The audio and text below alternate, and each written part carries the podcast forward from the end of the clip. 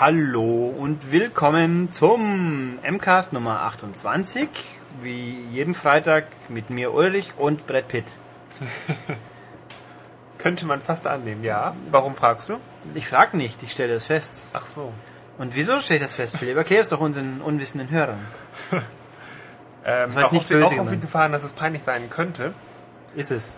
Weiß ich nicht. Doch. Ich habe Inglourious Bastards gesehen im Kino und da spielte bekanntlich Brad Pitt mit. Mit einer mh, interessanten Frisur. Und da dachte ich mir, irgendwie sowas ähnliches würde ich auch machen. Ja. Und dann bin ich zum Friseur gerannt. Ja. Und habe 50 Euro ausgegeben dafür. ja. Eine Woche lang nicht gegessen. Ähm, ja, das kann man auch so sehen. Ja, und dann habe ich jetzt neue Haare. Ja, im Bad arbeitet er noch, aber Ja, das vielleicht. der kommt nicht. Ja, na gut. Also mit Brad Pitt hier und mir und dann legen wir gleich mal los. Ähm, wer seine PS3 noch nicht anhatte die letzte Woche, hat es vielleicht nicht gemerkt. Es gibt einen neuen Update, ein neues Update auf Systemversion 3.0. Also eigentlich eine ganz große Sache, aber äh, ja, mehr oder weniger. Und ja, man gibt Haufen neue Features. Ich sag mal nichts unbedingt zwingend weltbewegendes, aber viel merkt man schon, wenn man jetzt einschaltet, auch wenn man eine alte PS3 hat, äh, da kommt das neue PS3-Logo. Das ist die Slim drauf hat, diese lustigen runden PS3-Zeichen, also nicht mehr Spider-Man, sondern halt modern und kurz und knackig. Ja gut, finde ich ja bei der Slim okay, bei dann, ich frage mich halt, wieso ich es in der alten auch habe, weil auf meiner Außenhülle steht schließlich immer noch der alte Schriftzug, aber na schön. Dann das, dann der Hintergrund im äh, Cross-Media-Bar-Hintergrund, Sport, wie auch immer. Äh, da glitzert's jetzt. Also nicht mehr nur diese einfachen Wellen, die man immer hat, sondern diese Wellen glitzern jetzt, weil es gibt jetzt animierte Hintergründe.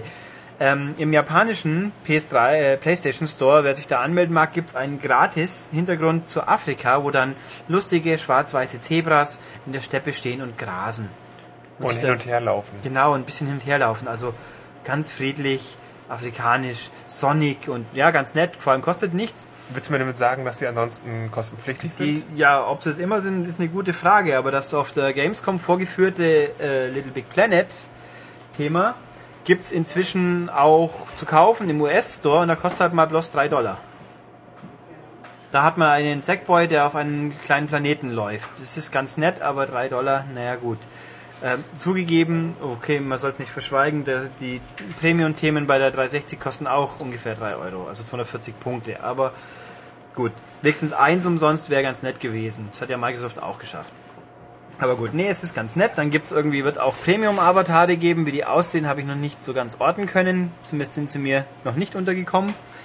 Was gibt's noch? Die Friendlist schaut jetzt furchtbar hässlich aus, weil so graue Balken unten dran liegen. Das finde ich nicht schön, aber es ist halt so.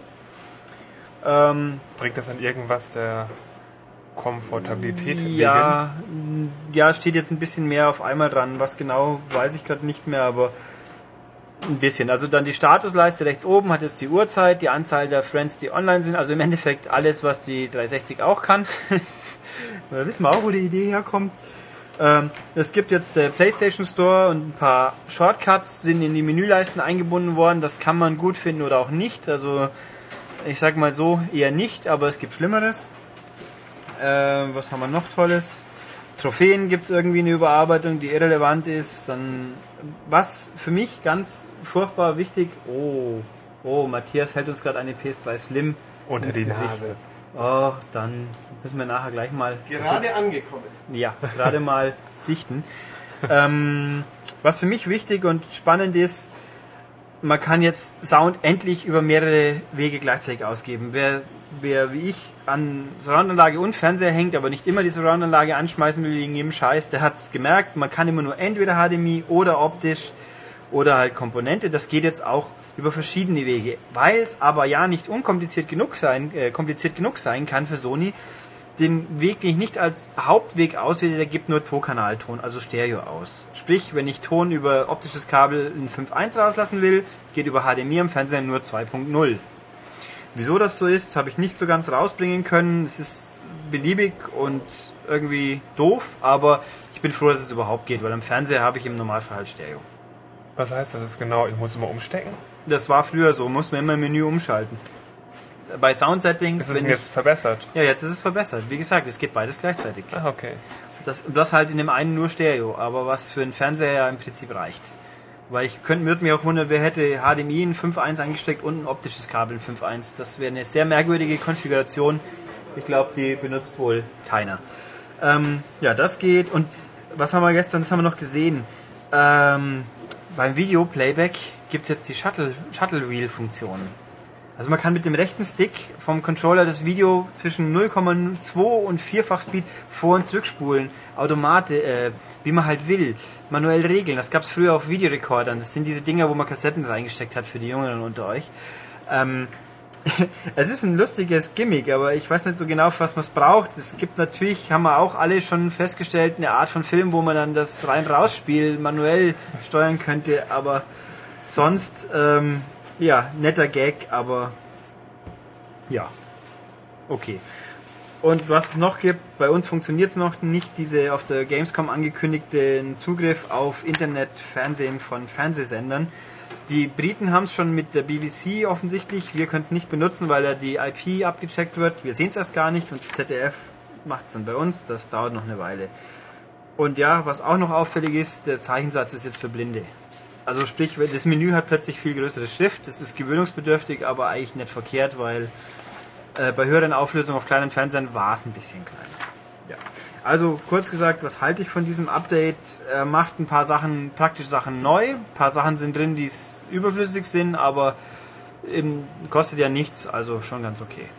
Und Philipp fällt nicht viel dazu ein, glaube ich. Nö. Nö, okay. Ja, dann weiter. Nächstes. Äh, wir sind ja hier, wie man weiß, wenn man uns verfolgt, wir sind in Bayern. Man hört es mir vielleicht an. Philipp haben wir importiert. ähm, ja, diese. Besser so. Ja, ne, ja, ja. Aber man muss sich schon zusammenreißen, um in Bayern zu leben. Das stimmt aber überhaupt nicht. Ich mache das seit über 30 Jahren Ja, und funktioniert immer noch. Und die anderen, die meisten anderen hier auch. Also hat schon geklappt soweit. Ähm, ja, wir hier, unsere tolle Staatsregierung hat beschlossen, dass jetzt Spiele doch förderungswürdig sind. Man mag es ja kaum glauben, wenn man so die Schlagzeilen sonst immer liest. Ja, Wobei doch zu sagen ist, das war ja schon lange der Plan, dass sie gefördert werden sollten. ja, aber Nur jetzt ist es endlich so, ist die letzte Hürde vom Tisch. ja, aber trotzdem immer noch faszinierend, dass Bayern Spieleentwicklung fördert. Es gibt doch auch einige Entwickler hier. Ja, eher kleinere, aber in München gibt es da zwei, drei. Also ich sag mal so, die Großen, die Bösen, die würden bei uns eh nicht gefördert werden. Ähm, ja. ja, also wir haben hier schon diverse Entwickler. Mir fällt Schienen ein, mir fällt äh, die Leute ein von RTL, Coreplay heißen sie, glaube ich, die jetzt ein Download-Spiel demnächst ausstanzen. Und wen gibt's denn noch? Halt nicht genug. Philipp denkt gerade. Irgendwas mit Brain. Das ist wahrscheinlich irgendwas mit Casual-Spielen. Ja, sowas in der Art. Ja, die sind ja auch förderungswürdig wahrscheinlich. Nee, also die, es war schon länger, da stand fest, dass jetzt in der ersten Fuhre eine halbe Million Euro bereitgestellt werden soll. Jetzt sind auch die Modalitäten festgelegt worden. Ähm, wie weit gehe ich ein auf die Menschen? Also der Moment, Minister für Medien und Zeugs, Herr Schneider ist dabei und der Geschäftsführer des Film-Fernsehfonds Bayern, die haben das unterschrieben, die Förderbedingungen. Und die, find- die sind halbwegs spannend. Gefördert werden können Stoff- und Konzeptentwicklung, Prototypenentwicklung und Produktion. Und gefördert werden nur Spiele, die Qualität sind und die nicht sittliche und religiöse Gefühle verletzen und die maximal ab 16 sind. Also sprich, Crytek braucht gar nicht nach München ziehen, sie kriegen eh kein Geld. Ja, Ja. genau. Ähm, ist aber auch durchaus zu verstehen, weil ja eigentlich die Maxime dieser Förderung darin besteht, dass ähm, Kindermedienerziehung irgendwie gefördert werden soll. Und deswegen sollen eigentlich auch Spiele produziert werden, die in irgendeiner Weise ähm, ja, Medienerziehung gewährleisten. Und eigentlich äh, ist es dann zweifelhaft, ob Spiele ab 18, die, die ja meist ab 18 sind, weil Gewalt drin ist, ob die in irgendeiner Weise das jetzt noch fördern können. Ja, das wohl war eigentlich, aber ich, man müsste mal gucken, was für Kinofilme alle gefördert werden, ob die auch alle nie, nie jemand umgebracht wird in so einem Film. Aber das haben wir jetzt natürlich nicht gemacht. Ist, aber ähm, ja, also ich finde auch vor allem so schön sittliche Gefühle, okay, aber religiöse Gefühle, das klingt schon mal wieder deutlich nach Bayern. Wunderbar. Da haben wir auch schließlich die TSU ganz besonders christlich und naja. Gibt es eigentlich Spiele, die christliche Gefühle Äh, äh, religiöse beeinträchtigen oder Gefühle. religiöse? Äh, Ich weiß es nicht. Ich glaube nicht, dass die da im Kopf haben, dass man keine Araber abschießen darf. Das, das fällt da wahrscheinlich weniger drunter. Ähm, Mir fiel spontan jetzt auch nichts ein, aber Nur Little Big. Planet fällt mir dazu ein. Ja, ja, nee, das in der in der- Version noch nicht. Ja. Da war Sony doch ganz vorsichtig. Ähm, ja, und dann sagt der Minister, meint auch, die verantwortungsvolle Umgang mit Angeboten und so für die Kinder ist auch wichtig, aber gut, Killerspiele steht in diesem ganzen Pressemeldungen-Text nichts drin, erstaunlicherweise. Aber gut, wir fördern also Spiele. Ähm, ja, dann haben wir Spiele, die vielleicht sogar förderungswürdig wären, eins. Da sagt uns Philipp was drüber. Ja, zumindest vom Ansatz her. Heavy Rain. Äh, PS3-exklusives Adventure. Und da hat der David Cage von Quantic Dream eine ungewöhnliche Bitte an die Spieler. Und er sagt, Leute, spielt dieses Spiel, wenn es geht, nur ein einziges Mal durch. Und warum? Weil man sein echtes Lieben ja quasi auch nicht ein zweites Mal anfangen kann. Man muss es sich auch leider so durchspielen, wenn man es angefangen hat. Mit allen Entscheidungen und Konsequenzen müsste man leben.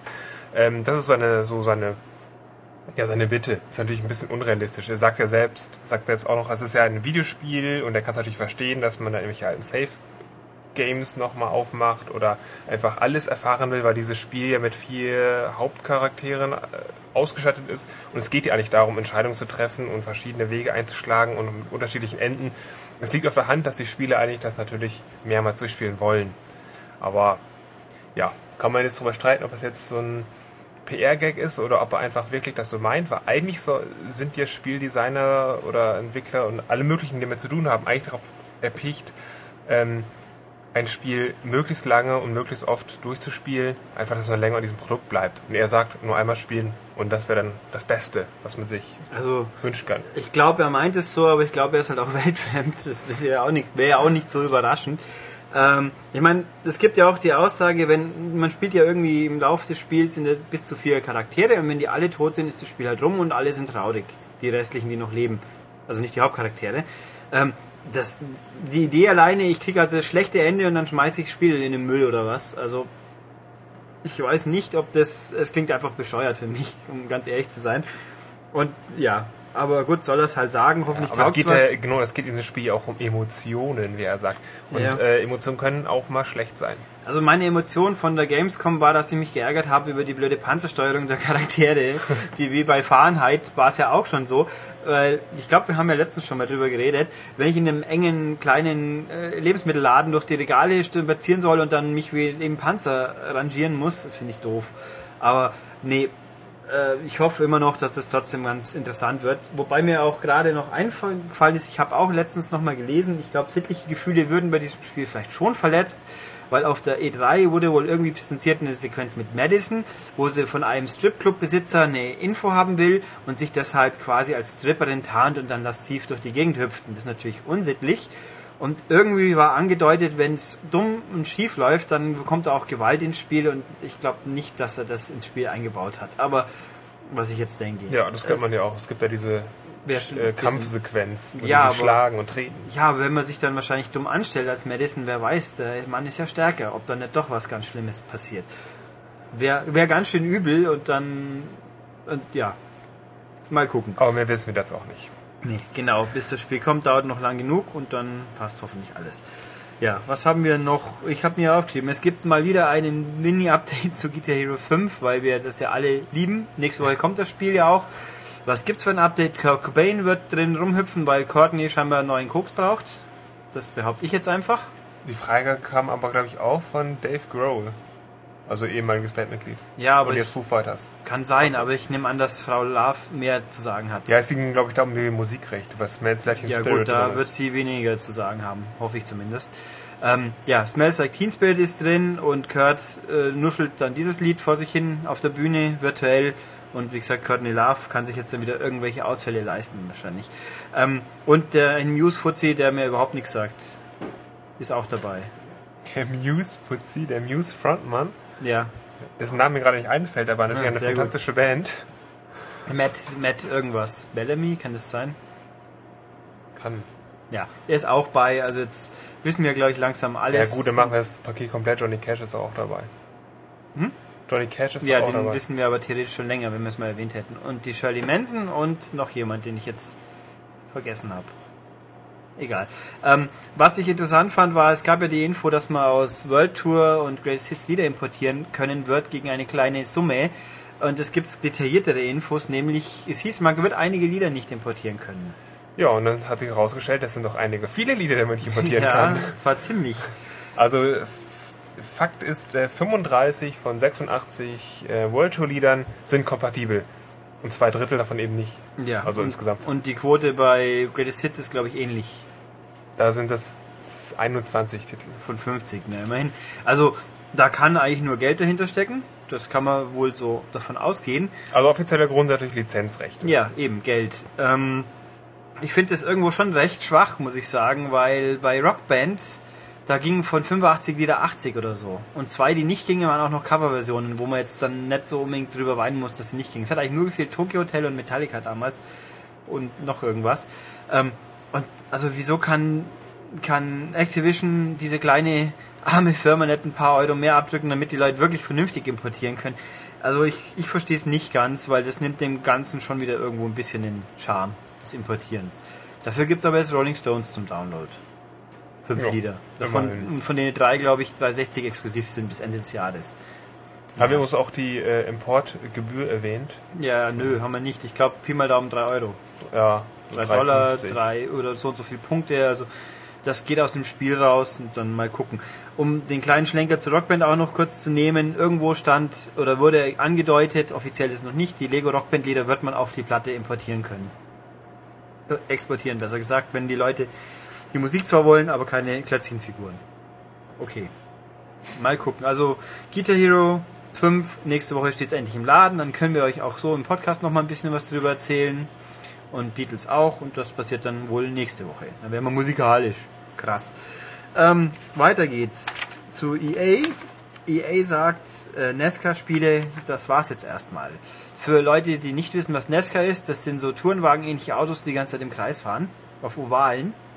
Und Das- ganz, ganz groß sind in den USA. Genau. Und, und wer Tage des Donners gesehen hat, genau das ist es. Ach so, genau, richtig. Und sogar so toll, dass äh, Yamauchi der Meinung war, das müssen wir jetzt in Gran Turismo 5 auch reinbauen. Ähm, ich bin großer Fan von NASCAR. Ich habe es wie Premiere damals vor zwei Jahren, das mal tatsächlich sogar übertragen hat, live alles angeschaut, was nur ging. Und wer es nicht glauben mag, Ovalfahren ist spannender wie Formel 1. Da überholen sich nicht Leute. Ziemlich häufig sogar. Und gut, ab und zu gibt es auch Unfälle, die dann immer ganz spektakulär ausschauen und passiert selten und die was. dann werden dann in, in Final Destination 4 importiert. Ach so, richtig. Final Destination 4 fängt ja wohl mit einem NASCAR-Unfall an. Genau. Und toller Gag, der Film ist ja wahrscheinlich länger in Produktion. Vor ein paar Wochen, Monaten gab es auch wirklich ein Rennen, wo dann einer in der letzten Runde so gerempelt worden ist, dass das Auto abhebt und in den Fangzaun knallt ist und der ganz furchtbar sich gebogen hat. Also wenn Der Zaun jetzt. der Zaun, ja. Dem Fahrer ist nichts passiert. Es war zum Zuschauen schon, ja, wenn dieser Zaun gebrochen wäre, hätten wir Final Destination 4 in echt gehabt. Das hätte dann, glaube ich, keiner mehr so richtig lustig gefunden. Nee. Egal, also jedenfalls NASCAR ist an sich ziemlich cool. Premiere respektive Sky überträgt letztes Jahr gab es Zusammenfassung, ja, dieses Jahr gar nicht mehr. Das ist für Leute, die es anschauen wollen, ganz toll, weil die müssen sich im Internet dann umschauen, was ich auch nicht spitze finde, aber ja gut. Ja, na jetzt zurück zur News. Genau. Ähm, warum gibt es denn keine NASCAR-Spiele mehr? Äh, Weil Peter Moore einfach die Leute abgezogen hat äh, und die arbeiten jetzt an, an MMA, also Mixed Martial Arts, das äh, der Ja. UFC-Herausforderer fürs nächste Jahr. Genau, also sie haben gesagt, wir müssen die jetzt an MMA setzen und NASCAR finden wir eigentlich immer noch ganz toll, aber jetzt ist erstmal momentan äh, gut damit. Was Ja, aber ich glaube auch, es außerhalb der USA eigentlich niemand interessiert. Ja, spannenderweise NASCAR 08 kam bei uns raus für, für alle Systeme. NASCAR 09 kam dann in Deutschland nur noch für die PS3 Kuri- und nicht für die 360. Überhaupt nicht. Das gab es aber in England. Und dieses Jahr gab es gar nicht mehr. Und das letzte NASCAR-Spiel, was noch gab, war NASCAR Kart Racing für den Wii. Wo halt ein Funracer. Den habe ich nie gesehen, den gab es nämlich in Europa nicht. War nicht überraschend, wenn ich mal so sagen darf. Und ja, das war's halt erstmal. Und damit hat EA auf dem Rennsportsektor keine Lizenzen mehr. Skandalös. Aber dafür kommt nächste Woche Shift und übernächste, übernächste Woche Shift und das ist ganz toll und da redet man auch mal bei Zeiten drüber. Ja, okay. So viel dazu, weil wir waren ja gerade beim Wii, bleiben wir beim Wii. Nintendo hat ein Update vom Internetkanal für den Wii rausgestopft, um mit einer neuen Flash-Version und der ist jetzt umsonst. Huch. Und was natürlich doof ist für Leute, die, der war, also, der war schon mal umsonst die ersten paar Monate und seitdem hat er Geld gekostet, 500 Punkte, sprich 5 Euro.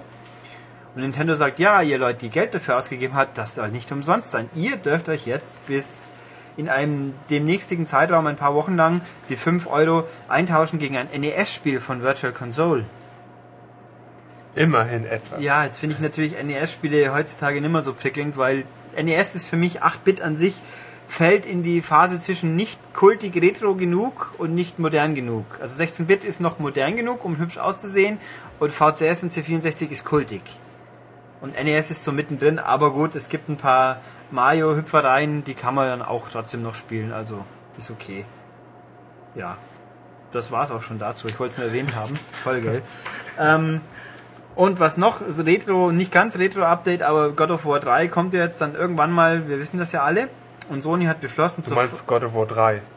Hab ich doch gesagt. Echt? Ja, Ich habe die 3 nicht gehört. dann, Okay, God of War 3 kommt im nächsten Jahr. ja, irgendwann. Und ob sie nach Deutschland kommt, gucken wir mal, weiß man so noch nicht genau, weil es ist ein bisschen Splatter. Ähm, aber Sony hat beschlossen, zur Feier der, der Geschichte wollen sie noch ein bisschen mehr Geld mit den alten God of Wars verdienen. Die werden jetzt neu aufgelegt als God of War Collection für die PS3. Sprich, die laufen dann wirklich als PS3-Spiel mit 60 Frames pro Sekunde, Anti-Aliased Grafik und also Kantenglättung und Full, Full HD nicht ganz, also 1280 auf 720, also 720p. Ähm, ja, das ist prinzipiell toll, weil selbst wer seine, noch eine PS3 hat, auf der die alten God of Wars laufen, der hat zwar gesehen, das Spiel lief, die Spiele liefen, zumindest Teil 2 liefen schon besser auf einer PS3, sprich kein Tearing mehr, soweit ich es nachverfolgen konnte. Sah hübsch aus, aber jetzt richtig gut. Und es gibt auch Trophäen dazu für Leute, die es brauchen. Schön. Und wird 40 Dollar kosten. Wieso sage ich jetzt 40 Dollar, Philipp? Weil es in diesem Jahr nur für die USA erscheint. Hm. Es ist zwar für Europa angekündigt, aber da hat Sony auch gesagt, ja, vor diesem Jahr mit Sicherheit nicht. Eher, ja, am nächsten Jahr wahrscheinlich, wenn God of War 3 auch irgendwie in Startlöchern definitiv steht. Finde ich zwar auch irgendwie doof und nicht so ganz nachvollziehbar, wieso jetzt nicht noch ein Ausstellen. Gut, Ja. vor Weihnachten kommen ein paar Sony-Spiele, die was taugen können. Aber PS3-Besitzer haben ja trotzdem gut lachen, äh, denn in der Regel sind ja die Spiele code-free und Sony hat dazu sogar auch nochmal offiziell Stellung genommen und gesagt, ja, das ist code-free, das heißt also, ihr könnt euch das auch ruhig aus Amiland holen und es läuft. ja, problemlos. Das, wie gesagt, ihr müsst halt nur die Bezugsquellen, die, die üblichen abklappern. Dann geht das. Und mein, was soll man zu God of War 1 und 2 sagen? Es sind richtig gute Spiele. Wer es noch nicht gespielt hat, der sollte es mal tun. Ja, ist so die Spätphase der PS2 und wohl das Ja. Beste, was die PS2 rausgebracht hat. Ja, und wer es noch schon gespielt hat, Mai, es ist lang genug her, dass man es nochmal spielen kann, denke ich. Und wenn man es aus Amerika importiert, wird wohl auch Teil 1 nie äh, ja, ungeschnitten sein. Ich meine, die Änderungen waren jetzt nicht dramatisch bei uns und es war auch ganz schön geschmacklos im Endeffekt, was geändert wurde, also im Ursprung, aber mal gucken. Das war übrigens eins der wenigen Spiele, weil es mir so spontan einfällt, wo wirklich nicht nur Deutschland der Grund war, das ist für ganz Europa geändert worden. Sondern? Die Szene. Ja, ich sag ja, für ganz Europa. Also wir sind nicht schuld, heißt es.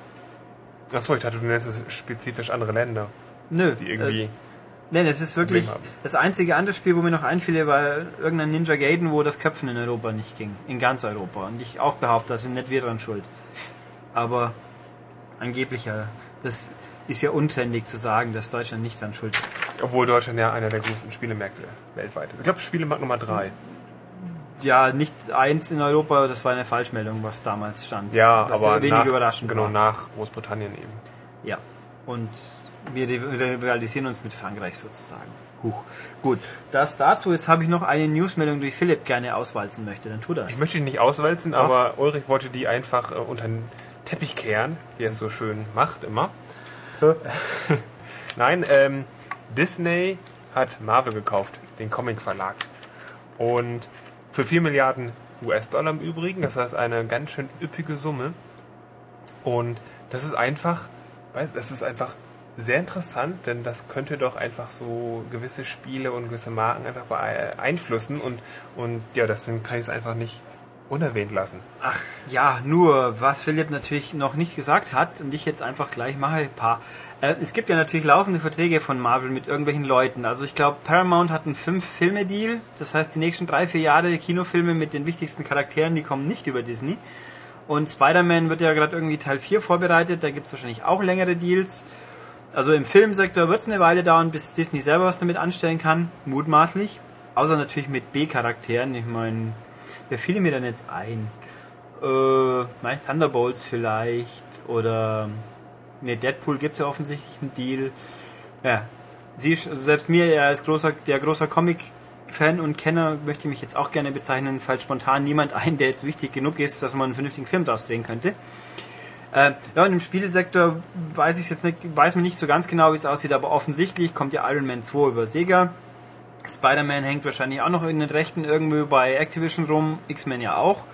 Also ob sich das in absehbarer Zeit auswirken wird, mal gucken. Ja, das ist ja eben das, was die Wirtschaftspresse auch anzweifelt. 4 Milliarden Dollar, eine super Summe ähm, und die können diese Lizenzen gar nicht so sehr ausschlachen, weil Marvel ja schon schlau genug war, alles Mögliche da irgendwie, ja, irgendwelche Kontrakte einzugehen. Ähm, die andere Seite sagt dann aber, dass Disney einfach so eine unglaubliche PR-Maschinerie hat und auch sowieso die ganze Zeit Versuche ist nach irgendwelchen neuen IPs, die die vermarkten können. Und das ist einfach ein Riesenpool. Das heißt, die sind mit Sicherheit schlau genug, da einfach ein bisschen Cash rauszuholen in, in absehbarer Zeit.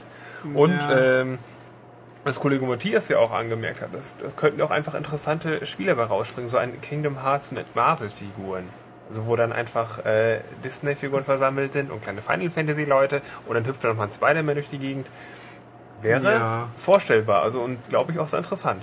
Ich bin, ja, mal gucken. Natürlich, dann kommt irgendwann Spider-Maus und Iron Duck. Zum Beispiel. Weil es gibt ja im Internet fliegen ja auch viele Mashups rum, da hat man immer dann Mau Mauserin quasi. Ich finde aber Spider-Maus viel cooler. Weil Spider-Pig war auch schon cool. Ja, aber Spider-Maus wäre dann wahrscheinlich zu, zu sehr geklaut. Der ist ja nicht geklaut, wenn alle unter dem gleichen Dach zusammen wohnen. Ja, ich meine die Idee von Spider, Pig, Spider, Ja. Egal, ähm, Also es wäre ganz. Es gibt auch schon Spider-Ham übrigens. Das ist auch geklaut eigentlich. Also Marvel selber hat mal Spider-Ham gemacht. Das war dann ein Schwein, ein, natürlich ein anthropomorphes Schwein als Spider-Schwein. Spider-Ham. Und Howard the Duck gibt's ja auch. Okay. Ist das eigentlich Disney? Nee, das ist Marvel, stimmt. Ja gut, Howard the Duck ja ist. Donald Duck. Wäre auch was. Wobei mir natürlich noch einfällt, äh, Marvel ist ja inzwischen, Iron Man war der erste Film, den Marvel selber produziert hat. Also sie halten schon irgendwo Rechte an ihren Filmen, aber die Vertriebsrechte halten nicht. Aber immerhin das hat dann Disney quasi einkassiert. Und ja, mal gucken, wie sich's äußern wird. Und weil wir jetzt gerade so schön über Filme geredet haben, haben wir eine perfekte Überleitung. Nämlich jetzt geht's gleich weiter mit Philips Filmfortbildung Teil 3. Und damit machen wir jetzt weiter mit unserer populären und beliebten, das ist ein dasselbe egal, Rubrik Philips Filmfortbildung. Episode 3 sozusagen. Was haben wir diesmal angeschaut, Philipp? Hackers. Wieso haben wir Hackers angeschaut? Ähm, das habe ich dich auch gefragt. Genau. In Hackers gibt es ungefähr gibt es eine Sequenz mit ähm, einem Wipeout-Prototypen. Denn der Film ist von 1995. Genau, da spielt dann Haupt, Hauptbubi Johnny Lee Miller, respektive Crash Override, respektive Zero Cool, ja, voll krass. Der, und Angelina Jolie, sprich Acid Burn, die spielen in einer komischen, trendigen Hacker, Disco, Glitsche, was auch immer, einen, einen Prototypen von Viper. Dem stehen da auf so einem tollen, quasi virtuellen Reality Podest. Podest und lenken dann vor sich hin und dann, man erkennt, dass es Wipeout ist, nämlich weil in einer Sequenz mal die Gleiter so eingeblendet werden, so mit dem ganz furchtbar unsubtil eingeblendeten Playstation-Logo. Genau, das sieht man nämlich zweimal, das schöne alte PlayStation Genau. Entertainment-Logo. Und dann die Strecke erinnert auch irgendwie an eins aus dem ersten Teil, aber dann die Gleiter, man fliegt in Ego-Perspektive, ich weiß gar nicht mehr, ob das im ersten ging. Wahrscheinlich. Und dann schießt man halt mal auch so Hindernisse aus dem Weg, die hochfahren. Also nicht wirklich viel Wipeout und man erkennt schon, dass das irgendwie war. Und wie Philipp sagt, war es scheinbar ein Prototyp. Aber ja, deswegen haben wir den Film angeschaut. Aber der Film ist trotz auch die restlichen 98 Minuten der 100 sind auch ganz lustig. Ja, es geht ja auch um die Hacker-Szene, Die Elite. um die Elite, wie sie im Film sagen, ähm, in, ja, in Amerika quasi. Die nehmen auch nur Bezug auf Amerika, komischerweise. Ähm, Nee, nö, hinnach kommt schon ein bisschen international auch. Aber nur in einer Szene. Also im Endeffekt geht's um den guten Bubi, Ex-Bubi, jetzt nicht mehr ganz so jung, äh, Crash Override, der halt als kleiner Bubi, ich sag gerne Bubi, ähm, halt ein Virus programmiert hat, der dann 1500, 1507 Systeme auf einmal gecrasht hat und dann ist er verknackt, erwischt und verknackt worden, kein Computer, bis er 18 ist. Und der kommt halt in eine neue Stadt mit seiner Mutter und dann lernt er halt neue Leute kennen, die auch coole Hacker sind. Und dann kommt der eine, der ein cooler Hacker werden will, knackt versehentlich ein ganz besonders fieses System, wo der böse Oberhacker sitzt und dann eigentlich ein Geldabräumen-Schema aufgezogen hat und da kommt der zufällig drauf und kopiert dann die Daten halb raus und dann gibt's halt die guten Hacker, die Jungen gegen den bösen Hacker, der die äh, quasi äh, ihnen die Schuld anhängen will und dann gibt's halt Kuddelmuddel und das FBI mischt glaube ich auch noch mit, mit einem dummen Agenten, der natürlich sagt, Hacker sind die neuen Terroristen und ja, Ja, ähm, dieses gute böse Seitending wird uns versinnbildlich durch einen äh, durch einen weiteren damaligen Trend. Ja. Die guten Hacker fahren die ganze Zeit mit Inline Skates durch die Gegend und der böse Hacker fährt die ganze Zeit mit einem Skateboard. genau. Genau. Und, der hat auch keine lustigen Klamotten an. Der ist, glaube ich, normalerweise dunkel gekleidet. ja, das ist immer sehr dunkel. Ja, also der Film ist von 1995. Das sieht man ihm auch ganz wunderbar an, weil die, die coolen Hacker haben echt Klamotten an. Da fangen wir zum Schreien an, würde ich sagen. Ja, das ist so Post-Grunge-Zeit. Irgendwie Also- möchte ich sagen. Vor allem auch, weil der Film beginnt in Seattle. Dann Ach, zieht Seattle er, war das? genau, Okay. und er zieht dann eben um nach New York. Äh, in seinem Poster hängt ein riesen Nirvana-Poster und Richtig. Ähm, ja, sind ein bisschen verlaudert und sonst wie was, die Leute da. Ähm, ja, ja. aber darum geht's ja gar nicht. Nee, aber doch noch Klamotten, also ganz tolle Sachen, so kunterbunt gemischte Hemden und dann haben wir noch einen Nebencharakter Serial Killer, wie das Frühstücksflocken Cerealien, der von Matthew Lillard gespielt wird, den, äh, der bei Scream bei war und Shaggy war von Scooby-Doo, Philips Lieblingsfilm, glaube ich.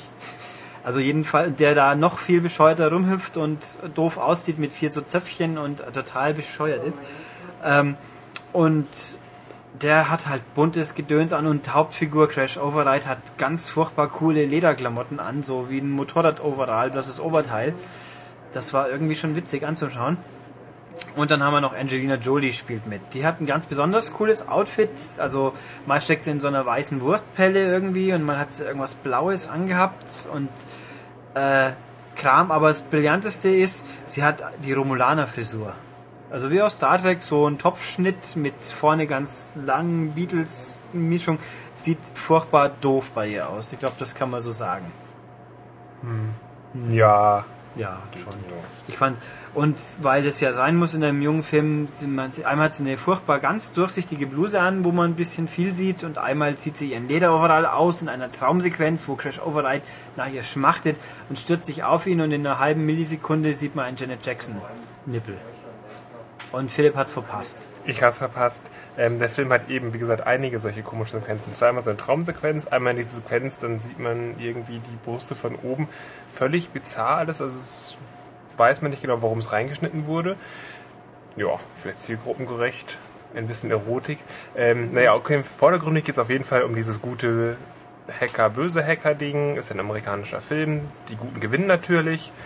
Ähm, und decken auch dieses, diese Machenschaften äh, auf. Ja. Ähm, Und verbünden sich dann mit allen Hackern dieser Erde, also Amerika und Erde auch. genau, und dann, wenn man ein bisschen die Zeit betrachtet, 1995, da war die Hacker-Szene, glaube ich, schon ziemlich groß. Ich glaube, das fing in den 80ern an, Ja, ja, 80er. Ähm, ja, und, da ist, halt, ne? genau, und da ist auf jeden Fall so ein bisschen, so Hackertum ist da, so ein bisschen das hippe, coole, widerständische. Ja, das, das ist- und, und das kommt da gerade an, dieses Amerika, das eigentlich noch ziemlich äh, geprägt ist vom, ja, wie soll ich sagen, vom Kalten Krieg. Oh. Das wird übrigens da auch nochmal erwähnt, ganz kurz. Das habe ich verpennt, glaube ich. Ähm, es gibt eine Szene, da sind die beiden Polizisten und die reden, oder der eine liest mir gleich was vor aus diesem Hacker-Manifest. Und ich weiß nicht mehr genau, worum es da ging. Es ging so darum, dass im Grunde die Hacker diejenigen sind, die im Grunde die Gesellschaft befreien und dass die bringen was Neues rein. Und der, der, der Staat dekriminalisiert die im Grunde nur, weil der macht halt, der, der mordet und führt Kriege aus und unterdrückt ganz viele Menschen und sonst was alles und sagt dann hier, ihr Hacker, ihr macht übrigens verbotene Dinge. Und mh, der liest uns vor und der eine sagt dann, oh, das klingt aber ganz schön interessant. Und dann wird dann wieder besprochen, sagt, ist doch Quatsch, ist doch Sozialismus. Also im Sinne Ah, von, die. Hacker, Hacker, sind böse und was die da denken, ist auch äh, frevelhaft. Und Das sind, glaube ich, die letzten Ausläufer Ja. im Kalten Krieg. Also und auch, ja, eben die Hacker sind die Guten in dem Film und die, die Gesetzeshüter sind eindeutig die ignoranten Bösen. Genau, die nämlich eigentlich, nämlich die eigentlich ja keinen Plan haben äh, von der Informationsgesellschaft. Aber auch immerhin, sie sind halt einfach planlos und negativ, aber sie werden ja auch vom bösen Superhacker hinters Licht geführt. Der übrigens lustigerweise für Leute, die noch ältere Filme im Kopf haben, Fisher Stevens war das, der hat den freundlichen indischen Menschen bei Nummer 5 lebt gespielt. Das weiß ich nicht mehr. Doch, das war der. Also, jetzt ist er aber natürlich böse. Deswegen hat er auch eine Sonnenbrille auf. Ab und zu. Nee, Und- also, Und ein Bart. ja. Ein Bart ist böse. Genau. Ich weiß. Ähm, Ja. äh, und nee, war eben auch diese, diese Gesellschaft quasi, die, die, die trendigen Hacker, die halt eben auch ihre eigenen Clubs haben, wo dann halt Stampfmusik, also Prodigy ist sehr prominent vertreten auf dem Soundtrack und Underworld ein bisschen und was war noch? Massive Attack, glaube ich. Massive Attack und, und Stereo MCs war auch dabei, glaube ich. Connected, was ja irgendwie Sinn macht. In dem Zusammenhang, Hacker und Zeug. Ähm, also ihren eigenen Club, wo halt mit Graffiti und einer quasi Inline-Skatebahn im Club und Gedöns, also es ist witzig anzuschauen, total bizarr, weil es ist aber ganz anders wie sonst der Hacker ist so der Computer-Nerd. Nein, das sind die trendigen Typen hier. Ähm, aber irgendwo eine Szene auch, die das auch ganz wunderbar auch nochmal datiert, weil nämlich sie sind zu Besuch bei Acid Burn ihrer Fete, weil die ist die Tochter von einer Frauenratgeber-Buchschreiberin, glaube ich. Sie ist aber ganz furchtbar emanzipiert ja eigentlich und hat auch den mo modernsten Laptop. Und der eine, ui, sie hat ein 28.8 Modem. Ein 28.8000 Baud-Modem, was, ja, das war damals schon schnell. Doch. Und die Hacksequenzen sind natürlich, wie es so ist, nicht realistisch, sondern halt ganz coole virtuelle Grafiken, wo man durch die Datentürme fliegt und, äh, und Gedöns. Was also, aber, glaube ich, zu der Zeit, ähm, ja, einfach ein gutes Ding um das zu visualisieren. Ich meine, was sollen die sonst zeigen? ja, bei Wargames zum Beispiel. Da ging es ja auch. Eben, das ist ein paar Jahre später und Ja. an sich ist Hackertum, glaube ich, äh, langweiliges vom Rechner sitzen und Einsen und Nullen eintippen. Ja, ich sage Und jetzt, da sind ist und nicht unbedingt cool und alles, aber das ist, oh, interessant. Gut, ich krieg hier gerade Post nebenbei, deswegen abgelenkt. Nee, ähm, ja, was fällt uns nur dem Film noch so? also die Ähm. Story war, also sagen wir kurz, die Story war, hat verdammt viele Löcher, also aus heutiger Zeit sowieso und da sollte man drüber hinwegsehen, das ist eh schon mal Ja, klar. vielleicht noch mal kurz in Hacksequenzen. Die sind so Ja. dargestellt, dass man ganz tolle grelle Farben sind. Neon ist da anscheinend unglaublich angesagt gewesen. Ja, Ähm, Hauptsache bunt. und, und begeistern sich auch mal, wie viele Farben der Rechner darstellen kann zum Beispiel. Ach ja, oh, Weil irgendwie hat das so, je, je, je stärker, äh, kontrastreicher das alles ist und je bessere Farben, äh, desto besser kann man hacken anscheinend.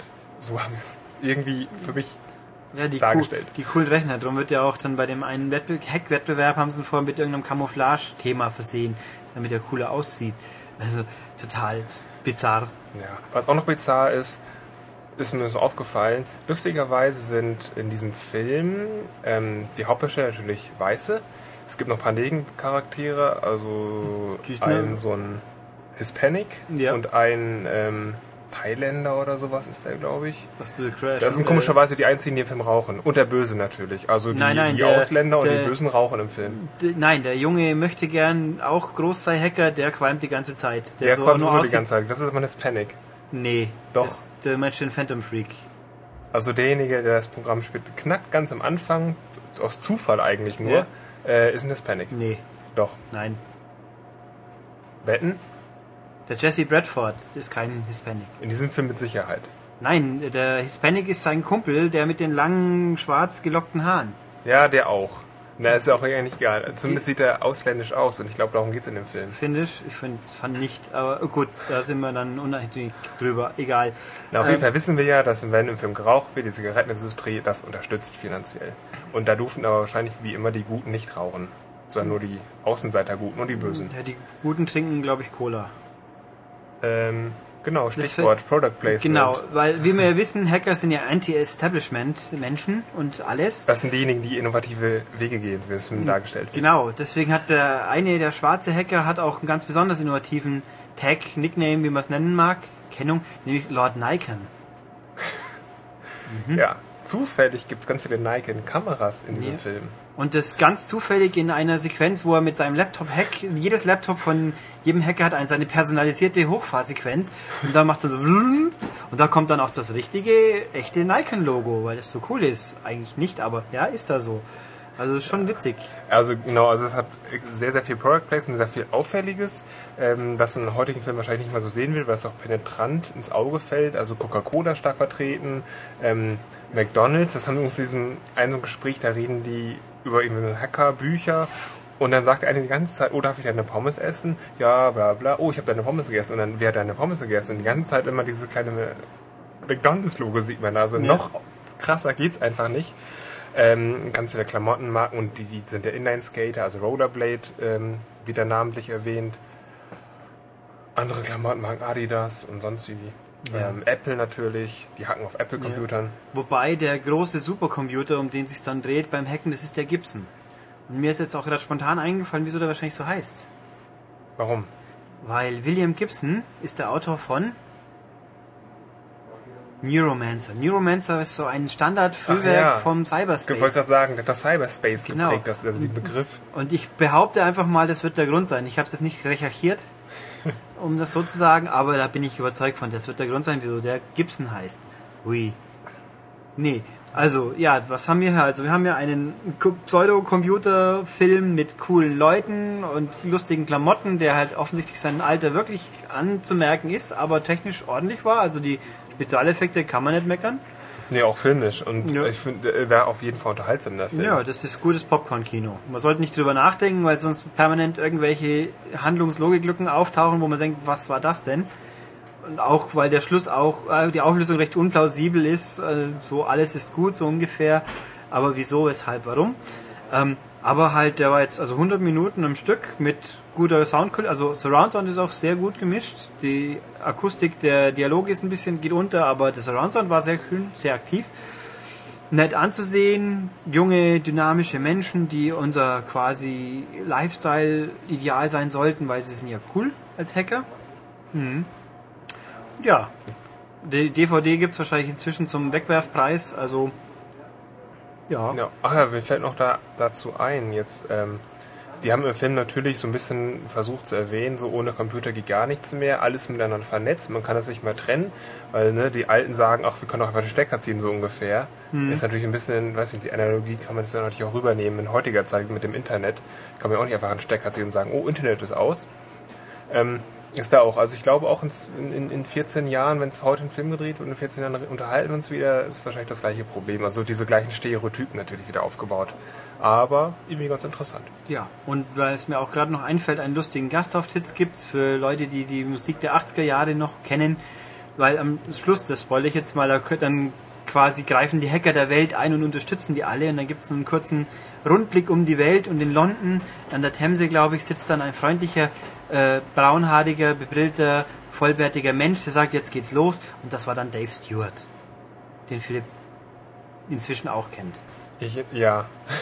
Ein, ein, der zweite Teil von New Rhythmics. Genau, der Mann Die von Eurythmics. Eurythmics kenne ich natürlich, aber diesen Typen nicht. Ähm, ganz kurz, mir fällt aber ein, das sagst du mich öfter, du musst eigentlich gar nicht erwähnen, dass es ein Spoiler ist. Wenn es ein Spoiler ist, dann denke ich, oh, Gefahr, ich darf nicht hinhören. Das ist überhaupt kein Spoiler. Dieser Typ taucht einfach drin vor und ist eigentlich völlig belanglos. Ja, auch diese, dieses, die- diese Szenen, die sie zeigen. Wenn ihr sagt, also Spoiler, dann haben alle Angst und machen aus und hören den Podcast nie Ja, wieder. aber jetzt habe ich doch die große Überraschung ruiniert. ja, eben, es gibt ja gar keine Überraschung. Doch, das ist Dave Stewart. Ja, aber man muss es ja nicht sagen, es ist ein Spoiler, sondern für alle musikbegeisterten Menschen. Ach, dann Die könnte man aber, hören. wenn ich sage, es ist ein Spoiler, dann glaube ich, es ist was Wichtiges, was ich jetzt erzählt habe. Ja, aber auch ein bisschen was Abschreckendes. Ach, Spoiler sind doch cool. So hinten am Auto und so, gell? Der war gut, ja. Nee, also gut. Jedenfalls, wir haben den Film angeschaut, wir fanden ihn gut. Philipp war gerade abwesend, aber ich glaube, wir finden ihn auch gut.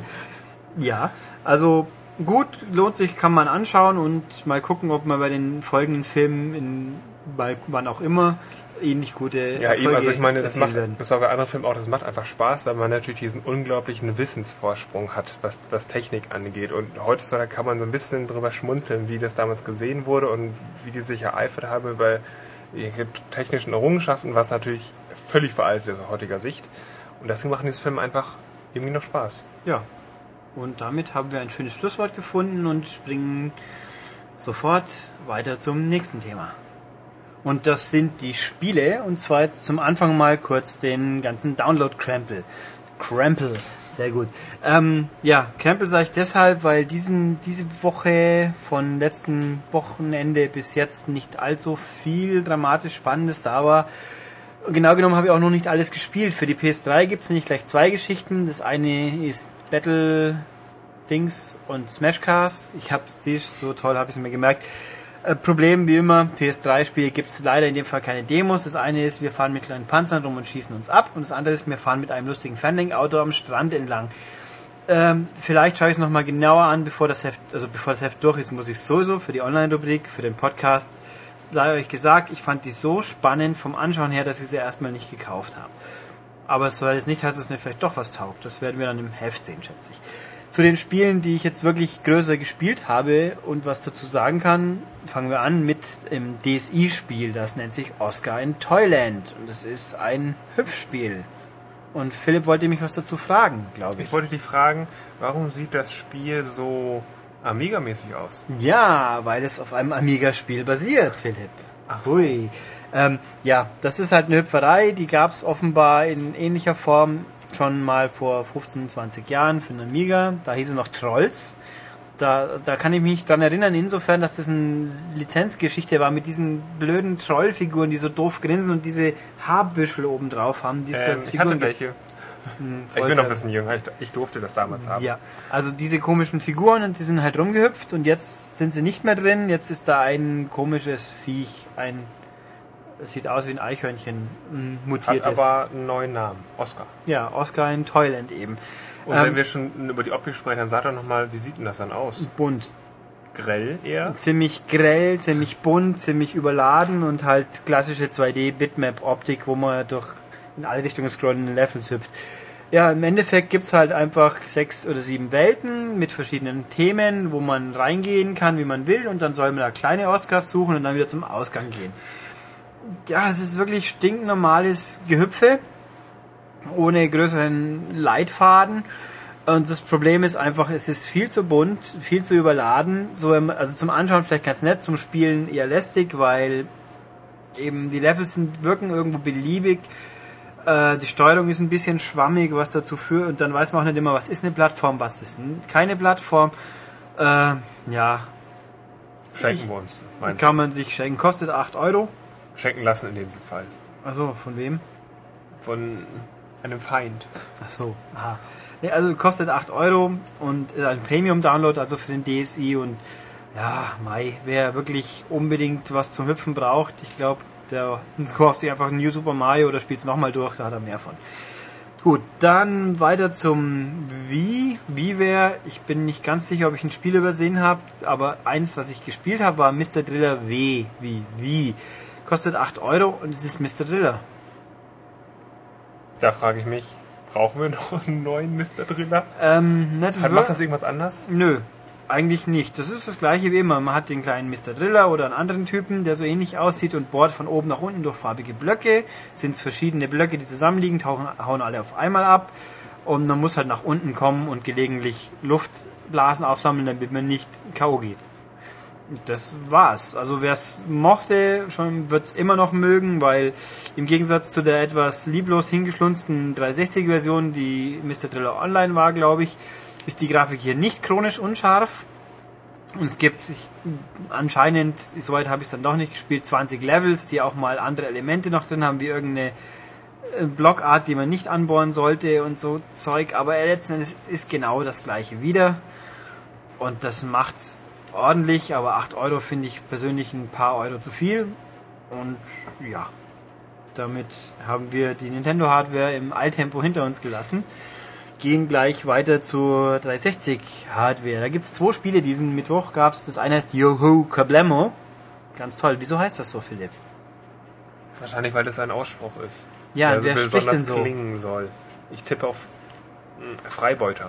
Freibeuter oder Piraten, richtig. Ähm, das ist im Endeffekt einfach ein Spiel, wo man mit einem kleinen Piratenschiff rumfährt und andere Piratenschiffe erledigen muss. Und dann gibt's halt so Minen im Wasser, wenn man sie selber berührt, wenn sie noch ungeschärft sind, dann sind sie für die anderen tödlich und andersrum. Und es gibt Extras, die man aufsammeln kann und das war's auch schon wieder. Ähm, es gibt irgendwie halt für Einzelspieler gibt's gleich 15 Szenarien, online gibt's 5, die sich aber optisch kaum unterscheiden. Man fährt halt im Meer und es gibt mal eine Insel, an der man vorbeifahren kann und verschiedene Zielsetzungen, einfach Last Man Standing oder halt wer die meisten Kills zusammenbringt und Zeug. Ich fand es jetzt nicht besonders spannend, weil einfach die Steuerung des Piratenschiffs ist ein bisschen unhandlich, weil klar, das ist immer in Bewegung und die Geschütze sind links und rechts. Wenn man also auf jemanden schießen will, kann man ihn nicht direkt anziehen, sondern muss quasi Breitseite äh, fahren. Und das hat damit geendet, dass man immer gerne mal zwei im Kreis um sich rumfahren weil sie schlecht zielen können. Was hat aber mit dem Gegner zu tun eigentlich? Weil man sieht, dass der Gegner anfängt im Kreis zu fahren. Man, muss fährt man, immer, man fährt mit und dem hinterher. Das ist so das, ja, ist das also große Problem. Ich finde es ein bisschen, es wirkt ein bisschen chaotisch und hektisch und ich habe keinen großen Reiz erkannt. Also besser war Age of Booty gibt es ja schon viel länger. Das ist, meine ich, ein ganzes, ganze Zacke besser. Arr. Also kostet 8, 10 Euro, soll ich dazu sagen, und dafür äh, es scheint irgendwie aus dem XNA-Wettbewerb entstanden zu sein, weil vorne im Vorspann kommt das Logo von dem Dream Build Play gedöns. Keine Ahnung, wieso das jetzt wiederum den Sprung ins Vollpreissegment geschafft hat und nicht als Indie-Game vergessen werden kann, aber äh, nee, ich würde sagen, kann man auch ignorieren. Man kann nicht immer nur gute Spiele auf Xbox Live Arcade haben, aber immerhin eins diese Woche, nämlich Defense Grid The Awakening. Das ist ein Spiel, das ist wohl vom Namen her zu schließen ein Verteidigungsspiel. Ein Tower Defense Spiel, genau. Das meine ich ja damit. Ja, und das ist richtig gut. Das, ähm, ich habe es vor, es ist schon ein bisschen länger, dass ich es ausführlicher gespielt habe, deswegen habe ich jetzt wahrscheinlich zweieinhalb Details vergessen. Story gibt's nicht so wirklich viel, man ist halt in einer futuristischen Sci-Fi-Umgebung, die man so von schräg oben sieht.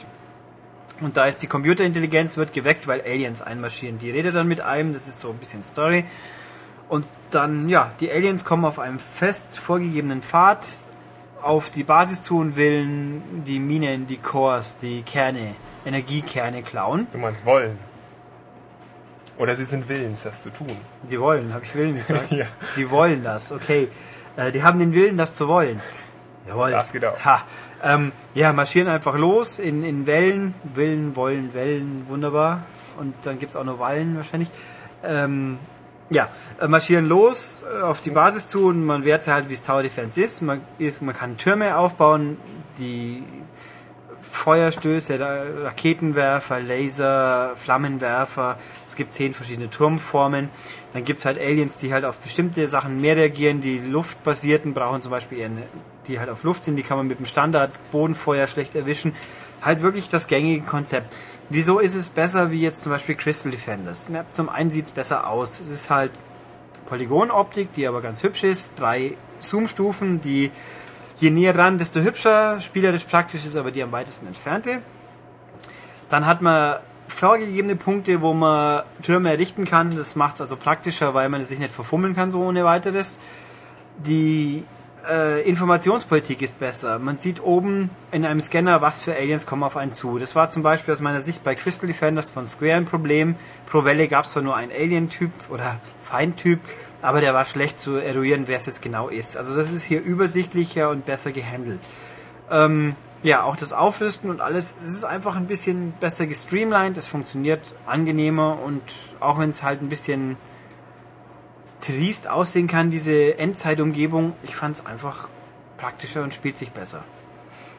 Ja. ja, das dachte ich muss auch. Im Hintergrund wird gelacht über triest. Meinst du trist? Tri Oder ist triest bayerisch? Das ist wahrscheinlich hier eingeboren in Deutsch. Ah, okay. Ich sage einfach triest. Was heißt trist? Ja. Das Nein, ist, ja einfach, ist ja einfach I. Ja, wenn es jetzt ein Widerspiel, könnte ich sagen, das ist Absicht. Dann wären es ja zwei I gewesen. Nein, ähm, ja, also es sieht ein bisschen nicht spannend aus ab und zu, aber übersichtlich, spielt sich gut. Man muss natürlich die Thematik mögen. Für mich wäre es ja. nichts. Also ich bin kein Sci-Fi-Fan. Also ich finde, dass von den ganzen Tower Defense Spielen, die so rumrennen, fand ich das jetzt mit Savage Moon auf der PS3 hat es mir eigentlich am besten gefallen. Also klare Empfehlung, 10 Euro kostet Ich ja, fand's gut. Ja, damit im doch recht flotten Tempo haben wir die Download-Spiele hinter uns gebracht und wenden uns jetzt den Ladenpreisspielen zu und holen uns jetzt deswegen wieder erstmal einen Gast. Und Der ist jetzt auch da und der heißt...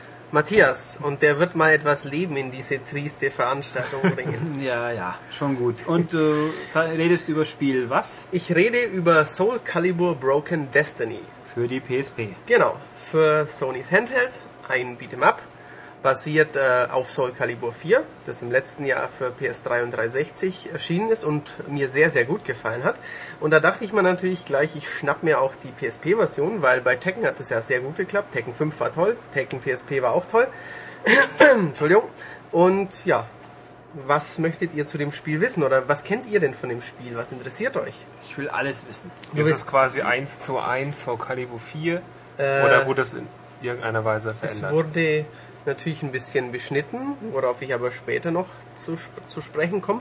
Ähm, es sieht nicht ganz so gut, gut aus wie die HD-Version, aber es sieht sehr, sehr gut aus für ein PSP-Spiel. Also zusammen mit Tekken ist es schon eines der schönsten 3D-PSP-Spiele, würde ich in jedem Fall sagen. Ähm, aber sonst ist es kampfsystemtechnisch von den Kämpfern und so ähnlich ist es schon Soul Calibur 4 mit ein paar Neuerungen, mit ein paar Weglassungen äh, für die PSP. Genau. Neuerungen sind in dem Fall doch Einzelspielermodi, richtig? Und Ja. äh, da ist das Spiel ja doch ein wenig durchwachsen. Genau, also ähm, ich fand bei Soul Calibur den, also beim ersten Soul Calibur war der Einzelspielermodus ja wirklich toll, ähm, mit verschiedensten Missionen und wirklich viel Langzeitmotivation.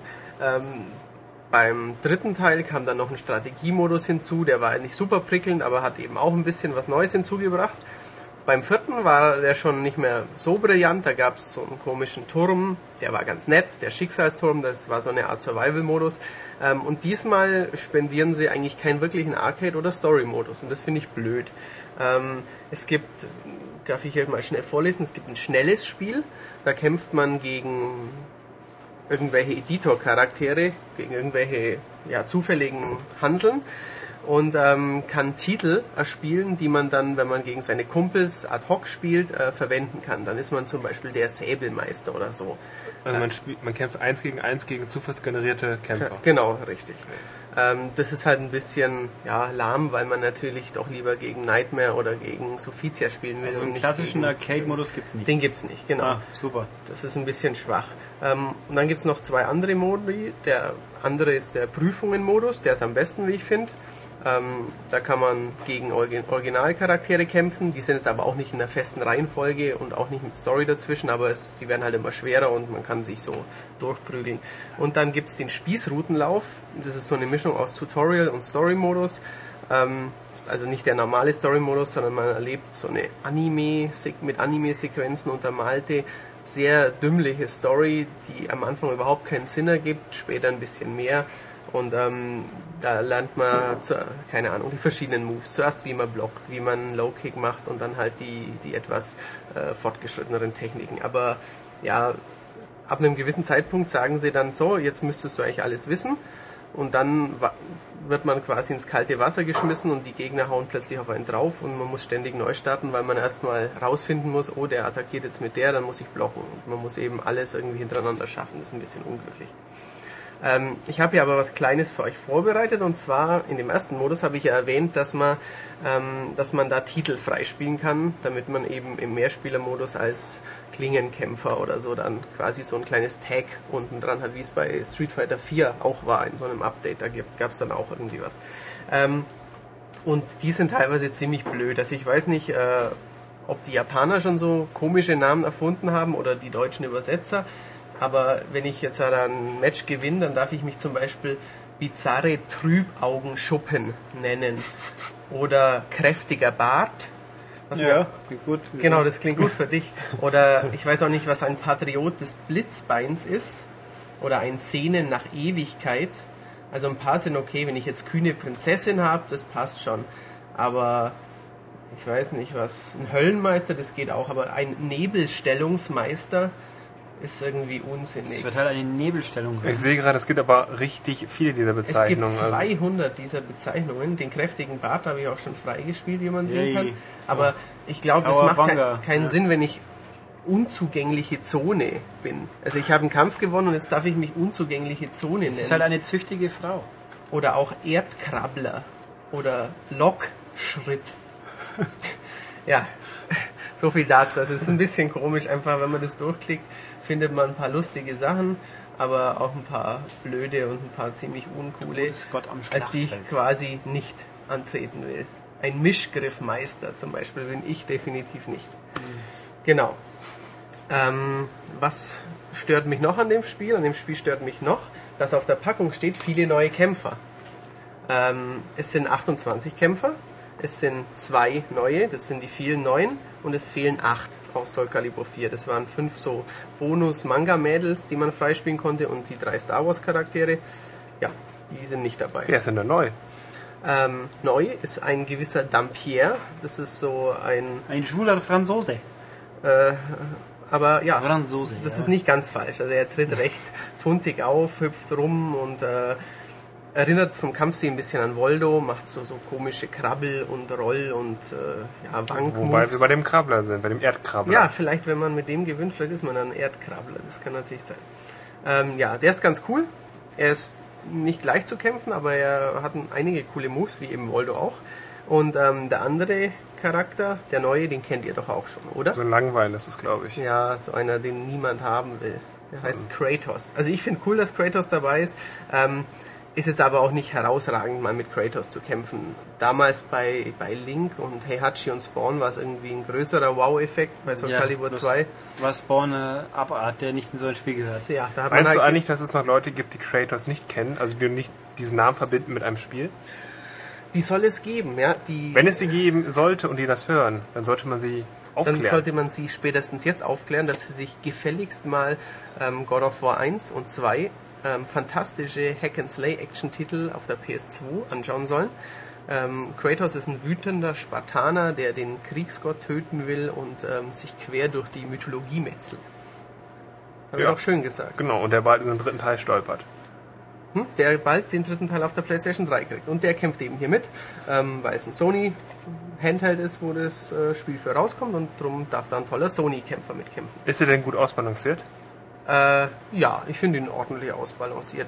Ich fand ihn jetzt bei den ersten Kämpfen, vielleicht auch weil ich seine Move-Palette eben nicht kenne, eher ein bisschen schwach. Aber natürlich mit Siegfried kann ich Aber besser hat- kämpfen, weil ich den schon sehr, Ich meine, der sehr hat doch auch dieses, dieses Kettenschwert, oder nicht? Ja, hat das aber- nicht Ivy auch? Ja, so Ist das nicht im Grunde das Nein, Gleiche? Kann nein, man das so nein. sagen? Er kann, ja, er kann ja mit seinen Flügeln noch ein bisschen fliegen. Da ist das zweite wichtige Stichwort gefallen. Ivy. Ja, und, und ausbalanciert. Ist Ivy gut ausbalanciert oder fällt sie immer noch nach vorne um? Ha, ha, ha. Äh, keine Ahnung. Ich Ja. kämpfe nicht mit Ivy. Nein, äh, Ivy ist immer noch äh, sehr vollbusig und im Charaktereditor kann man mit dem Ivy-Modell dann praktisch andere gut ausgestattete Mädels bauen. Der Charaktereditor ist sehr, sehr gut. Da kann habe ich damals schon bei Soul Calibur 4 probiert. Da kann man Mario bauen, man kann Link bauen ähm, und alle anderen Zelda äh, Nintendo Charaktere. Nein, Sub-Zero kann man da bauen, Ryu kennen und, und viele lustige Sachen. Oder Rotkäppchen und ein Wolf. Ähm, der ist wieder sehr gut. Die Steuerung ist sehr gut. Es ist ein tolles Prügelspiel. Nur wenn man eben Soul Calibur schon kennt und dann wie ich ja vergleicht, das war im ersten Teil besser und das war im vierten Teil besser, dann fallen einem die ganzen Sachen auf. Und dann denkt man halt, ja, da hätten sie noch mehr rausholen können. Aber es ist ein wirklich gutes Prügelspiel mit einer sehr guten Steuerung, einer tollen Grafik. Ähm, und wenn ihr vielleicht einen Kumpel habt oder eine Kumpeline, die auch eine PSP und ein ähm, Soul Calibur Spiel haben, dann macht es natürlich noch mehr Spaß. Und es kostet auch nur schlanke 30 Euro. Genau, das ist ganz nett von Ubisoft, schätze ich mal, dass das entschieden haben. Yep.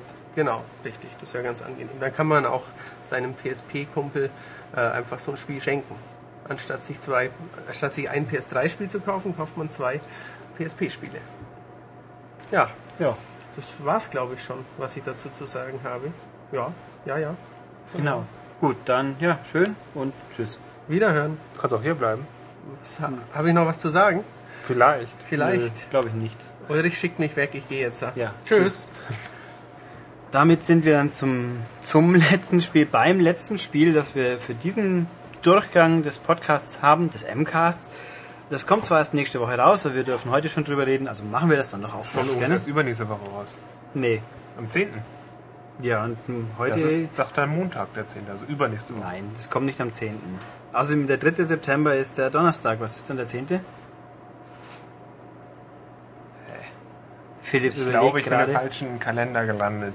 Ja, den Verdacht habe ich sicher, auch. der 8. ist der Nordamerika-Termin und der 10. ist der Ja, der 8. Europatermin. ist der Dienstag wahrscheinlich. Ja. Und der 10. ist der Donnerstag. Also wir haben jetzt, wir haben uns mehrheitlich mit meinem Wissen darüber geeinigt, dass ich recht habe. Ähm, also es kommt am 10., 11. September raus und haben eigentlich schon gesagt, was Nicht am eigentlich? 10.11. Ja, je nachdem in welchem Laden man hingeht. Also offiziell. Also am 10. November meinst du? Nein. Nein, September. 10. oder 11. September.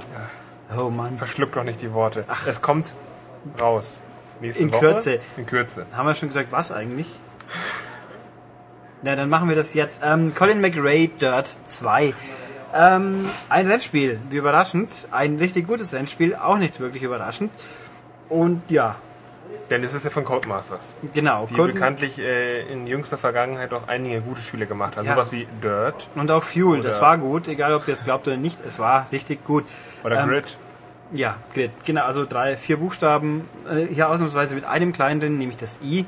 Dirt 2, also. Ja, was ist es? Es ist ein Rallye-Spiel, schon immer noch, wie halt Colin McRae immer war. Aber auch ein bisschen mehr als das. Ja, das heißt ja nicht umsonst Dirt 2. Es ist die Fortsetzung von Dirt 1 und das hat damals schon eine andere mh, Marschroute eingeschlagen, also mehr, also weg von den ganz reinen Rallye-Kursen, also ein paar andere Disziplinen eingebaut, alles ein bisschen arcadiger, actionreicher, schneller, flotter. Ähm, Dirt 2, ja, geht diesen Weg weiter, baut das alles sogar noch aus, äh, macht jetzt quasi richtiges Trendsport-Rallye-Fahren durch diverse Disziplinen. Äh, das oberste Ziel ist äh, der Gewinn der, der X-Games, also die Ja. Trendsport-Meisterschaft in den USA. Vielleicht hin, ja. Und äh, was natürlich nicht im Spiel ist, ist Colin McRae, weil der leider einen Tag vor oder nachdem der erste Teil erschienen ist, mit dem Hubschrauber abgestürzt ist. Ich glaube sogar zusammen mit seinem Sohn. Richtig, mit Sohnemann. Sehr bitter und traurig. Aber ich habe gelesen, dieses Spiel heißt halt so, weil die Familie das auch weiter okay fand. Das ist ja eine Hommage mehr oder weniger. Und die Leute, die dabei sind, haben ihn ja auch gekannt. Ähm, begleiten während dem Spiel tun einen hauptsächlich Travis Pastrana. Das ist so der super Motocross-Checker, der auch bei MTV fiese Sachen anstellt in Nitro Circus. Und Ken Block, der Philips persönliches Idol ist. Ja, nicht umsonst habe ich heute ein DC Shoes T-Shirt Ah. an, denn derjenige ist der Mitbegründer ähm, dieser mh, Klamottenmarke, sag Jo. ich einfach mal. Äh, der ist aber auch in seinem anderen Leben Rallyefahrer. Ja, der wollte Relativ Rallye fahren und dann konnte sich's leisten und jetzt fährt er halt ganz ordentlich mit im amerikanischen Rallye fahren, was eben nicht ganz das gleiche ist wie unseres. Ähm, ja, und deswegen in Colin McRae Dirt 2 gibt's immer noch ganz normale Rallye-Rennen, wo man halt in seinem Auto sitzt und ein Beifahrer sagt, fahr links, scharf rechts, jetzt kommt ein Sprung, da ist Wasser, pass auf. Die gibt's schon immer noch. Das sind aber bei den 100 Wettbewerben, die man ungefähr in der Karriere fährt, ein knappes Drittel davon. Ähm, der Rest sind so Geschichten wie, ähm, ja, So Rundkursrennen Genau, und, Rund- und, und so, so, so Action-Disziplinen wie äh, einer nach dem anderen. Also der letzte fliegt nach jeder Runde Last raus. Man Standing genau. quasi und aber auch Rallye-Varianten, die aber ohne Co-Pilot auskommen, wo man halt einfach dann nach Karte fahren muss, die auch meistens schneller sind, je nach Art des Autos. Oder halt, was schöne Neuerung dieses Mal gibt's den Torjäger, heißt es auf Deutsch. Wieso steht eigentlich in meiner BU Gatecrasher? Hups. Also Torjäger. Da fährt man über Kurse und driftet fröhlich und da hat so Schaumstoffblöcke, durch die man bitte schön durchfahren sollte, um dann halt Bonuszeit zu kriegen. Ja, und so gibt's halt alles Mögliche, oft mit Gegnern. Gerempelt wird da fröhlich, passt auch ganz gut. Und es ist einfach ein bisschen es ist eine dynamischere, arcadigere Art von Rallye-Fahren, funktioniert aber einwandfrei, gibt's nichts zu meckern. Was ein bisschen wieder ist, wie im Vorgänger auch, die Autos fühlen sich recht leicht an. Also man hat nicht das Gefühl, mit schweren Boliden rumzudriften, selbst wenn es so Raid-Trucks sind, die man so größere Pickups, wo man meinen sollte, die sind schwere Monsterviecher. Nix, die fühlen sich auch leichtgängig an, aber man muss sich ein bisschen damit drauf einlassen und dann gewöhnen, aber die, dann funktioniert es recht gut. Also sind ein bisschen sensibel einfach, aber driften trotzdem sehr angenehm um die Kurven. In übrigens schön detaillierten Landschaften, Ja. wo wir der Optik sind, die ähm, ziemlich schön ist. Ja, läuft alles nett und flüssig. Ähm, was auffällt, finde ich, wenn man es in den letzten länger gespielt hat, dass die gerne so ein, ja, Man hat das Gefühl, dass man ständig bei Sonnenuntergang Ja. fährt. Es ist ein ganz greller, also nicht grell, es ist so, ein- so ein heller Farbfilter drin, der irgendwie alles so tüncht in Ja, Abend- Orangefarben. Abendrot-Stimmung Ähm, eben. Im Grunde sind ja fast alle Strecken sind irgendwie so. Ähm, das ist so der Stil einfach. Ja, also es Aber- dominiert schon orange, braun, Farbe ziemlich deutlich. Es gibt ein paar, da ist mehr Grün drin noch, so in, wo habe ich es geschrieben? In Kroatien, die sind ein bisschen grüner, aber es ist schon sehr, sehr eingefahren, sehr monochromatisches Farbschema. Das war ein schönes Wort jetzt. Ähm, also es ist nicht unbedingt ein Nachteil. Ich meine, wer natürlich jetzt auf Blau steht, der hat ein Problem, weil das sieht er nicht oft in dem Spiel. Außer in der Nacht ist halt ein bisschen schwarz.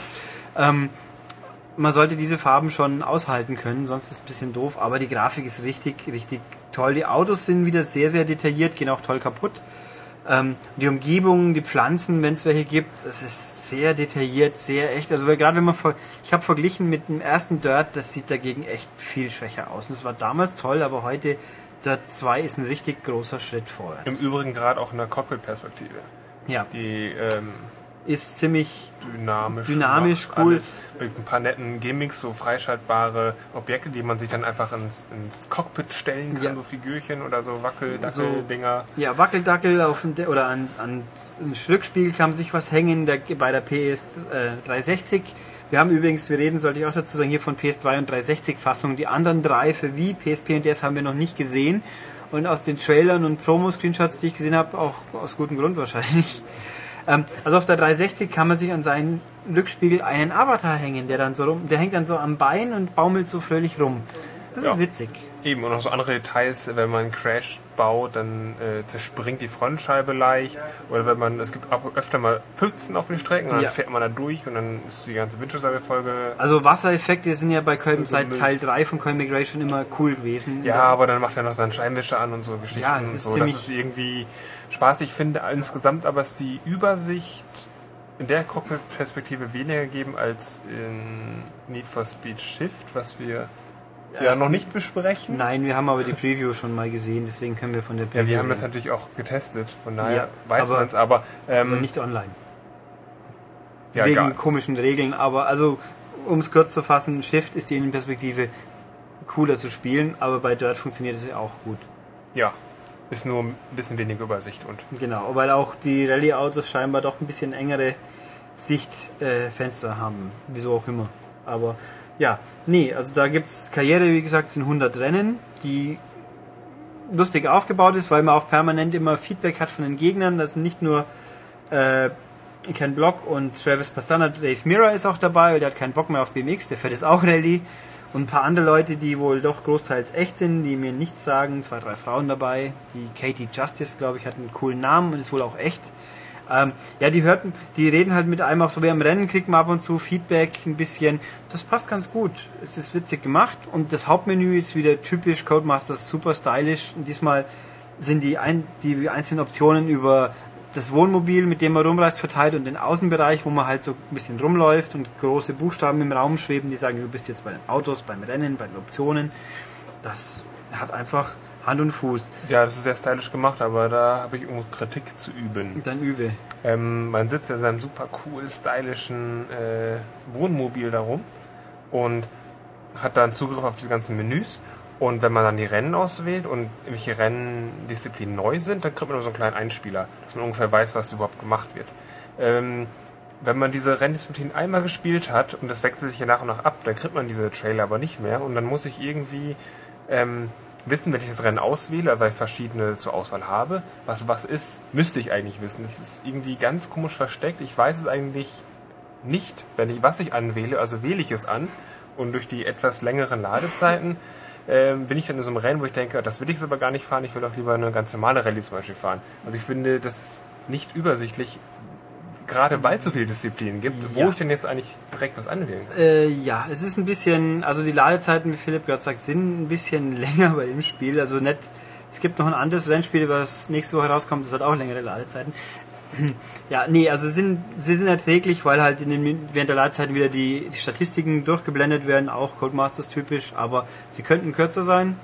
Aber ähm, ja, und das, die Einleitungsvideos gibt's übrigens in einem Menüpunkt versteckt nochmal zum Anschauen.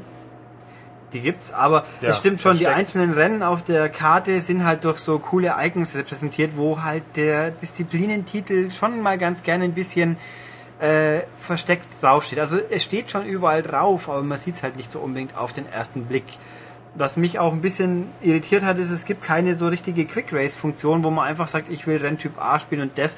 Es ist alles ein bisschen äh, verschachtelt, sag ich mal. Also Ja, und das kann manchmal stören. ja also Also wenn man jetzt nicht ganz normal sagt, oh, ich spiele jetzt meine Karriere und lasse mir aber so, es ist egal, was ich gerade fahre, Hauptsache ich, ich treibe die Karriere weiter voran, dann ist alles okay. Aber wenn ich jetzt gezielt zum Beispiel nur Rallye fahren möchte und ich möchte zum Beispiel, ich mag diese Rallye-Disziplin an sich, also dieses von A nach B fahren zum Beispiel, da muss ich danach suchen.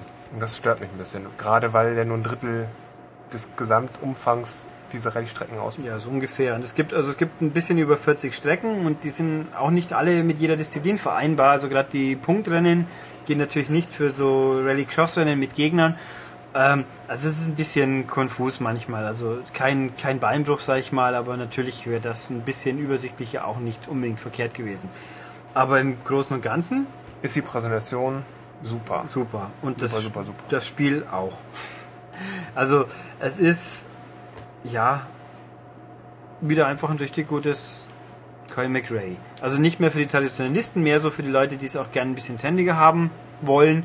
Es ist, also man wird nicht erschlagen vom Trend, das ist auch schon mal okay. Da sind mir ganz andere Spiele, so Skate 2 zum Beispiel in Erinnerung geblieben, wo die deutsche Synchro. Synchro, die Skate, das Skaterdeutsch einem echt zum Hals raushängt, dass es kracht, aber nee, dieses, also Coy McRae ist ein richtig feines Spiel, das ich jedem, der Rennsport nicht nur in unbedingt Super Sim haben will, empfehlen kann und ja. Fällt uns noch mehr dazu ein? Nö. Philipp schüttelt den Kopf, weil man es so gut hört. Mhm. genau. Nein, Gut. wir wissen es jetzt ja. Es hat ja. Ja. auch einen Hit von uns bekommen. Ja. Er ist eine Empfehlung für Rennsport, Und- Arcade, Ja, Fahrer. und wirklich feine, feine Sache. Eben, wer auf Simulation steht, wartet auf Schiff. Und Ja. alle anderen äh, coolen, trendigen Leute, die vielleicht auch so Teilzeit-Hacker sind, Ja. die fahren Dirt 2. Ja, weil die coolen Klamotten gibt's ja nicht wirklich, aber zumindest die coole Marke ist dabei. Gut, damit sind wir für diesmal wieder am Ende. Und noch wie üblich, äh, schaut auf unserer schönen Webseite vorbei, www.manic.de. Äh, wer was zu sagen hat zu diesem lustigen Podcast, MCAST, der schreibt was in einen Kommentar auf der Webseite oder eine E-Mail podcast at maniac.de. Und ansonsten, ja, bis dann nächste Woche. Tschüss. Genau. Tschüss.